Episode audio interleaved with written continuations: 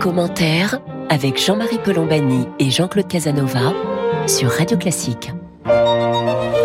Bonjour et bienvenue dans Commentaire. Jean-Claude Casanova et moi-même, nous sommes heureux de vous retrouver pour cette conversation hebdomadaire qui va nous ramener cette semaine en France pour évaluer la situation sociale et politique euh, à propos évidemment de la réforme des retraites, mais pas seulement. On va essayer d'élargir notre propos avec le secours de Bruno Cotresse. Bonjour Bruno. Bonjour. Merci d'être avec nous. Je rappelle que vous êtes chercheur au CEVIPOF et euh, donc euh, enseignant à Sciences Po. Donc euh, vous êtes la personne idéale pour, pour nous aider ce matin. Une première remarque, vous revenez du Brésil où vous enseignez Bruno Cotresse. Est-ce que je peux vous demander de vous mettre dans la peau de quelqu'un qui débarquerait comme cela en France, venant d'une contrée, le Brésil, très lointaine qu'est-ce qui vous saisit quand vous débarquez ou vous redébarquez en, France? Qu'est-ce qui vous frappe? Bien venant d'un pays qui vient de subir un, choc euh, démocratique euh, considérable avec euh, les scènes que nous avons vues à Brasilia, c'est vrai que vu de ce point de vue-là, on se dit qu'on a beaucoup de chance de vivre dans un pays où la démocratie n'est pas au risque en fait. Et euh, c'est vrai que le sentiment dominant euh, euh, auprès de mes collègues brésiliens, c'est l'idée que Lula va devoir d'abord, peut-être et avant tout, consolider la démocratie. Et c'est vrai que ce sont des questions en tout cas pour le moment, on ne se pose pas en France. Nous, on a un fonctionnement de la démocratie qui nous est propre, avec, comme le dirait Jean-Claude, la figure du manifestant, qui est aussi, qui est au moins égal à la Constitution elle-même. Je vais essayer de euh, synthétiser un petit peu la situation et vous me direz si vous êtes d'accord ou pas l'un et l'autre. Il me semble qu'on est à, il me semble d'abord qu'on a vu un mouvement puissant s'affirmer et que l'on est arrivé à une sorte de, carrefour avec deux directions possibles. Une première direction, c'est au fond celle que vous évoquiez, Bruno Cotresse, c'est le respect de la démocratie représentative classique. Il y a des manifestations. Exemple, la réforme de 2010 euh, opérée par Nicolas Sarkozy, 2010, euh, c'est 14 manifestations, c'est énormément de monde dans, dans les rues, et puis après, le Parlement vote, et une fois que le Parlement a voté, la réforme s'applique. Donc on peut très bien être dans cette voie-là à condition évidemment qu'elle soit votée et que le gouvernement trouve une majorité. Mais on peut aussi bien être dans autre chose. Et par moments, je me, je me demande si nous ne sommes pas déjà un petit peu dans autre chose. Cette autre chose euh, faisant de la retraite, au fond, le point de départ, la protestation contre la mesure d'âge de la réforme des retraites le point de départ, et puis s'agrégeant toute une série de, mécontentements, y compris d'hostilité au président de la République, mais pas seulement, l'inflation, donc le pouvoir d'achat, donc euh, les, angoisses qu'il peut y avoir à propos du système de santé, le, fait qu'un certain nombre de personnels soient très touchés par ces, par le, au fond, le fait que les services publics semblent se, défaire sous, sous nos yeux, et tout cela peut s'agréger, d'autant que LFI, la France insoumise, pousse de toutes ses forces pour que les lycéens et les étudiants, mais surtout les lycéens, se mettent de la partie et se mobilisent à ce moment-là. On, est dans un autre schéma et on ne sait plus du tout à ce moment-là où on, sera. Est-ce que vous partagez cette analyse d'une part et d'autre part, est-ce comment vous situe, comment à vos yeux se situe-t-on aujourd'hui Bruno Cotresse? Oui, je partage largement euh, l'analyse selon laquelle sur ce dossier, mais sur d'autres également, on a ces deux voies et sans aucun doute qu'aujourd'hui en France, on est quelque part un peu entre les deux voies. On voit bien que le schéma classique, euh, protestation, euh, opposition qui monte au créneau, protestation, manifestation, et ensuite le Parlement euh, qui euh, délibère et qui finit par, euh, par voter, on voit que ce modèle est un modèle qui est de plus en plus un modèle en tension. Et l'autre pôle que vous définissiez, et sans aucun doute, euh, en creux, à travers la, la réforme des retraites, nous, nous dit quelque chose d'assez important, euh, comme si aujourd'hui euh, l'élection n'était plus au fond suffisante pour asseoir la légitimité d'une réforme. Le président de la République a annoncé cette réforme des retraites. Il l'a non seulement annoncé dans sa campagne, mais il a porté une, une réforme qui était encore beaucoup plus ambitieuse et structurelle avant l'élection présidentielle, personne n'est surpris qu'Emmanuel Macron souhaite réformer le système des retraites en France. l'élection présidentielle, normalement, on pourrait dire, a, réglé la, la question. Mais on voit bien que ce modèle est un modèle qui a touché ses limites en France et que de moins en moins, l'élection suffit à asseoir la légitimité et qu'il s'agit aujourd'hui, effectivement, dans, en particulier dans une absence de majorité absolue à l'Assemblée nationale pour l'exécutif, d'essayer de trouver d'autres manières de légitimer une réforme des, une réforme des retraites. Et on voit qu'en creux, effectivement, la mobilisation, mais aussi euh, les enquêtes d'opinion qui, les unes après les autres, soulignent l'opposition à cette réforme des, des retraites, nous disent en creux quelque chose de très important, la succession des crises qu'a vécu la France fondamentalement depuis la crise des, des, des Gilets jaunes, cette sédimentation d'angoisse, euh, d'anxiété, de sentiment que tout est devenu confus, qu'on ne sait pas où on va exactement. Euh, et sans aucun doute, euh, pour moi, le, le trait principal de ce qu'il faut retenir des mobilisations et des manifestations qui vont sans aucun doute au-delà de la question de reporter l'âge légal de départ en retraite de 62 à 64 ans. Et on voit très bien d'ailleurs quand on écoute, euh, par exemple, Laurent Berger, euh, hier soir interviewé dans la foulée de l'intervention de la Première ministre, on voit bien euh, tout le malentendu. Euh, euh, le, le, leader de la CFDT, euh, pourtant adepte de la, de la, du dialogue, de la concertation, dit que pour lui, on s'est complètement trompé du point de vue de l'exécutif, puisqu'on aurait dû d'abord parler du travail, parler de la rémunération du travail, des conditions de travail, de la pénibilité, et voir si à travers ça, on n'avait pas matière déjà à trouver les modalités euh, de financement ou les modalités de, de repenser le système des, des, retraites. Et donc on a une espèce de, de, dialogue de sourds entre les deux entre les deux bornes que vous fixiez. On a une espèce de dialogue de sourds aujourd'hui. Jean-Claude Casanova. Oui, non, je partage euh, votre analyse. Je suis impressionné de voir le succès en France de l'expression rapport de force, pris comme euh, au fond un terme officiel pour décrire une situation. S'il y a un mot, s'il y a un terme qui est contradictoire avec la procédure démocratique, c'est l'expression même de rapport de force. Il ne devrait y avoir normalement entre les citoyens que des rapports de droit. Si vous voulez. Des rapports de force, c'est tout à fait étrange. En même temps, il y a une espèce de dérive du syndicalisme parce que le syndicalisme est fait pour représenter les salariés dans leurs entreprises, leurs revendications, etc. Mais un syndicalisme profondément divisé qui veut concevoir la politique économique et financière à moyen terme de la France. Et je dirais très, tout simplement qu'il n'est pas armé pour ça, qu'il n'a pas les compétences nécessaires. Le syndicalisme français est un syndicalisme essentiellement financé par euh, par l'État. C'est pas un syndicalisme financé par les cotisations. C'est un syndicalisme faible et par-dessus le marché. Il veut penser la politique économique et financière. Ce n'est pas raisonnable.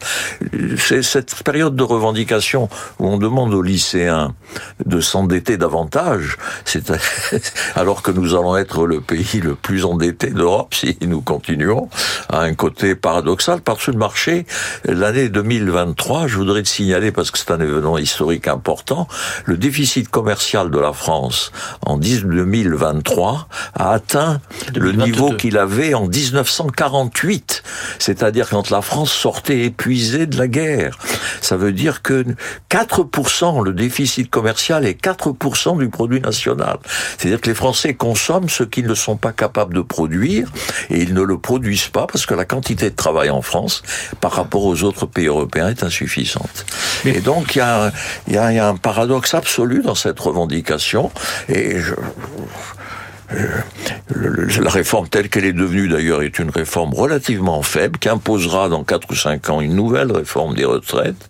Elle offre toute une série d'avantages. Elle, elle crée incontestablement une obligation de travailler davantage pour une partie de la population.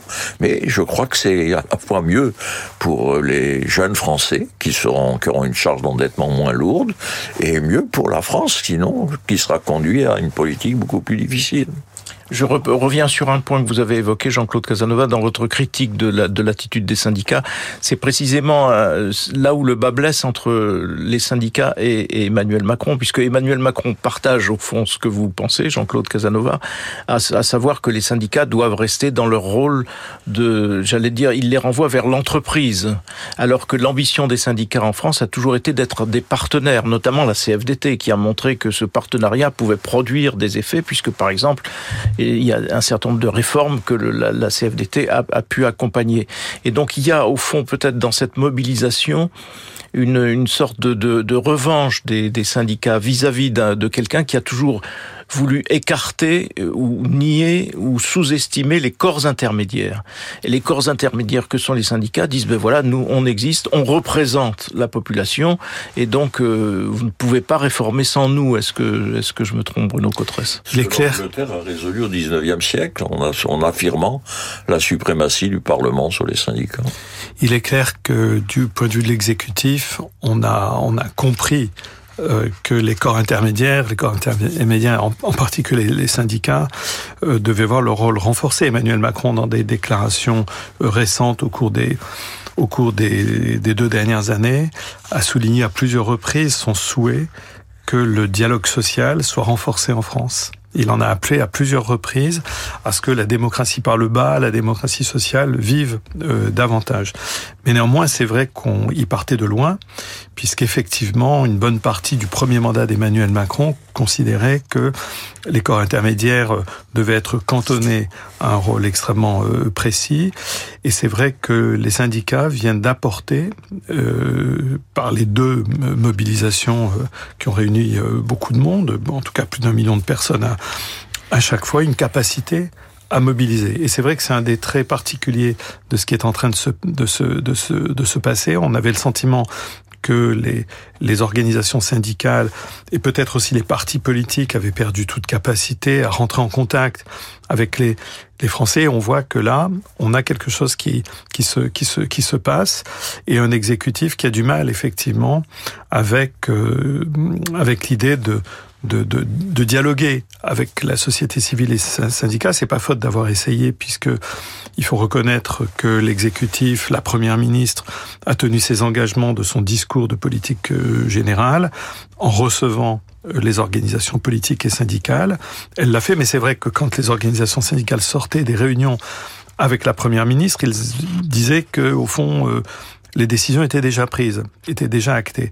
Donc on retrouve là effectivement une difficulté d'Emmanuel Macron dans son rapport à, euh, la démocratie par le bas, à la démocratie sociale en, particulier, et alors même qu'il ne cesse d'en appeler à renforcer euh, le rôle euh, de la négociation.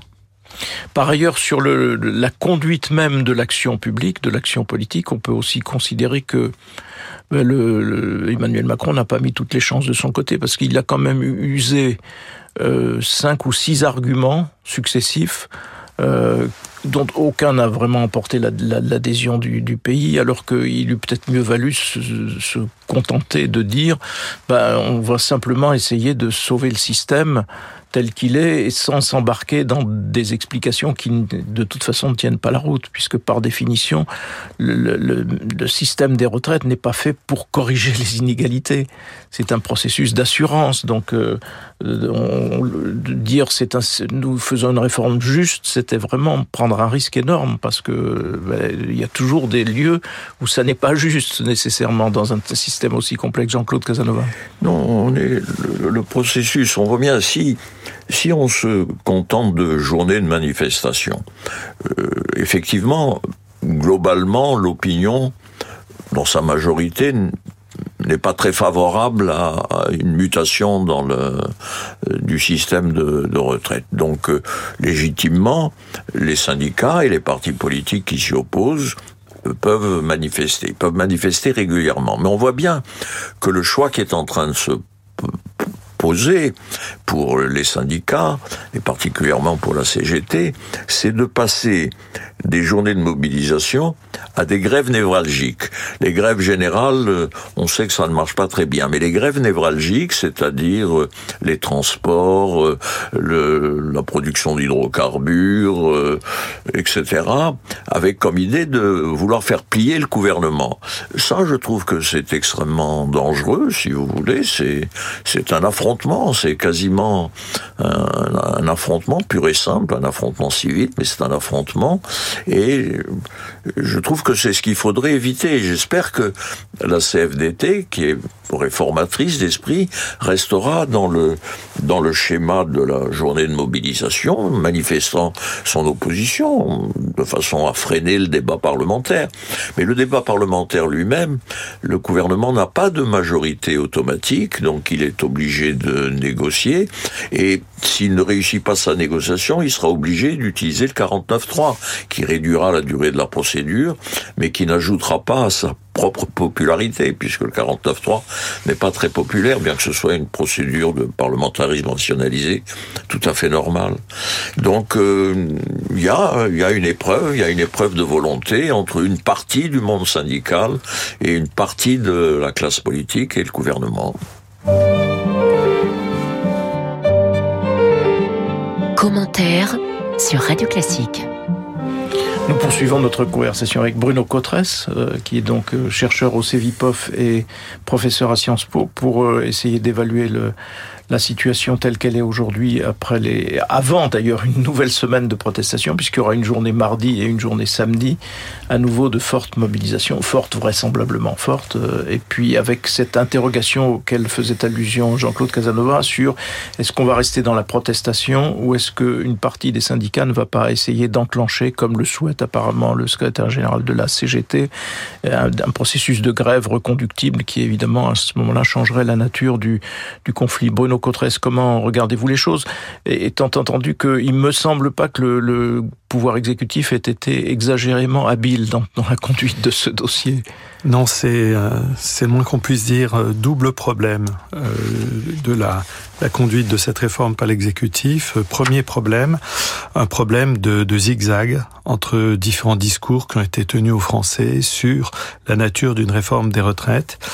Au fond, en 2019, on explique que seule une réforme de très grande ampleur, dite systémique, créant un seul tuyau euh, pour livrer les retraites aux, Français était vraiment la, réforme qu'il fallait qu'il fallait faire. On se rappelle qu'à l'époque, la CFDT appuie cette réforme, très largement inspirée de ses propres réflexions, mais met un veto sur l'idée d'un report de, de l'âge légal de départ en retraite. Et puis euh, ensuite, à travers la crise de Covid, on tient un autre discours qui est finalement cette réforme de grande ampleur ne peut pas être conduite. On va simplement toucher aux paramètres de l'âge. Pendant la campagne présidentielle, le chef de l'État propose 65 ans tout en disant que ça pourrait être 64 ans. La première ministre, euh, il y a quelques semaines, dit que 65 ans n'est pas un totem. Et donc on a le sentiment que l'exécutif hésite et beaucoup de Français ont perçu à travers cette hésitation euh, l'idée que cette réforme n'était peut-être pas aussi indispensable que cela, puisque l'exécutif lui-même hésitait sur la nature et le dosage de cette réforme. Premier problème. Deuxième problème, celui que vous soulignez tout à l'heure, d'être parti sur l'idée d'une réforme juste et d'avoir essayé de combiner le et de gauche et de droite, avec du côté droite, euh, il faut rétablir l'équilibre budgétaire et du côté gauche, une réforme juste qui tient compte des carrières longues, en particulier pour les femmes, euh, qui tient compte de la pénibilité, qui sont normalement des mots-clés qui parlent aux syndicats et en particulier à la CFDT, qui a nourri une réflexion très importante sur ces, sur ces questions. Mais les deux, les deux ensemble ont, ont, ont créé un sentiment effectivement d'un exécutif qui lui-même hésite et qui a du mal à affirmer une position euh, simple, euh, lisible par, par, par tout le monde. Et c'est vrai que cette cette difficulté de l'exécutif en présentant cette réforme des retraites joue sans doute un rôle très important dans le sentiment qui domine dans l'opinion que finalement, ça n'est pas vrai, qu'il y aurait besoin euh, fondamentalement d'une retraite et on voit que régulièrement est invoqué l'argument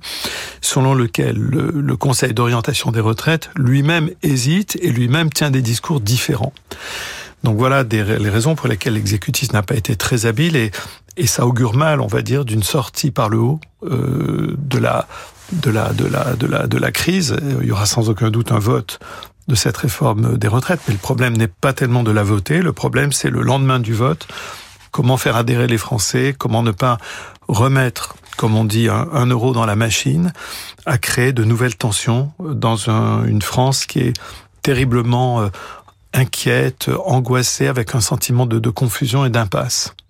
Alors sur le plan politique aussi, c'est évidemment une situation de nature à influencer le paysage politique lui-même. On sait que le Rassemblement national de Marine Le Pen est contre cette réforme et pour la retraite à 60 ans, mais ne manifeste pas.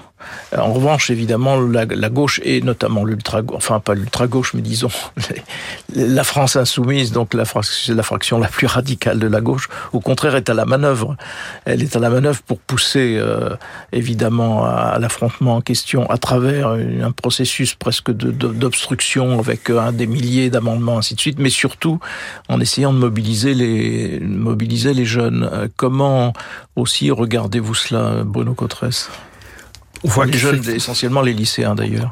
Oui, euh, il y a, il y a, euh, il y a cette idée selon laquelle si la jeunesse, et en particulier la jeunesse lycéenne, euh, descend dans la rue, ça entraîne quelque chose, ça donne au, ça donne à la mobilisation une dimension plus plus importante puisque puis surtout, puis surtout à chaque fois à chaque fois qu'il y a eu les jeunes dans la rue les réformes ont dû être retirées. Voilà voilà c'est Édouard Balladur qui s'était heurté à cela et Dominique de Villepin étant le dernier en date. voilà voilà il y a cette idée selon laquelle euh, la jeunesse qui se qui se qui se mobilise euh, serait une sorte de vague impossible à arrêter et qui entraînerait tout sur son passage puisque beaucoup euh, beaucoup de Françaises et de Français seraient très marqués de voir euh, les jeunes se mobiliser, descendre dans la descendre dans la rue. on sait que du point de vue de la du point de vue de la manifestation, de la conduite d'une manifestation, c'est beaucoup plus difficile pour les organisations syndicales sans doute de faire face à un mouvement qui vient des lycées, qui vient des universités,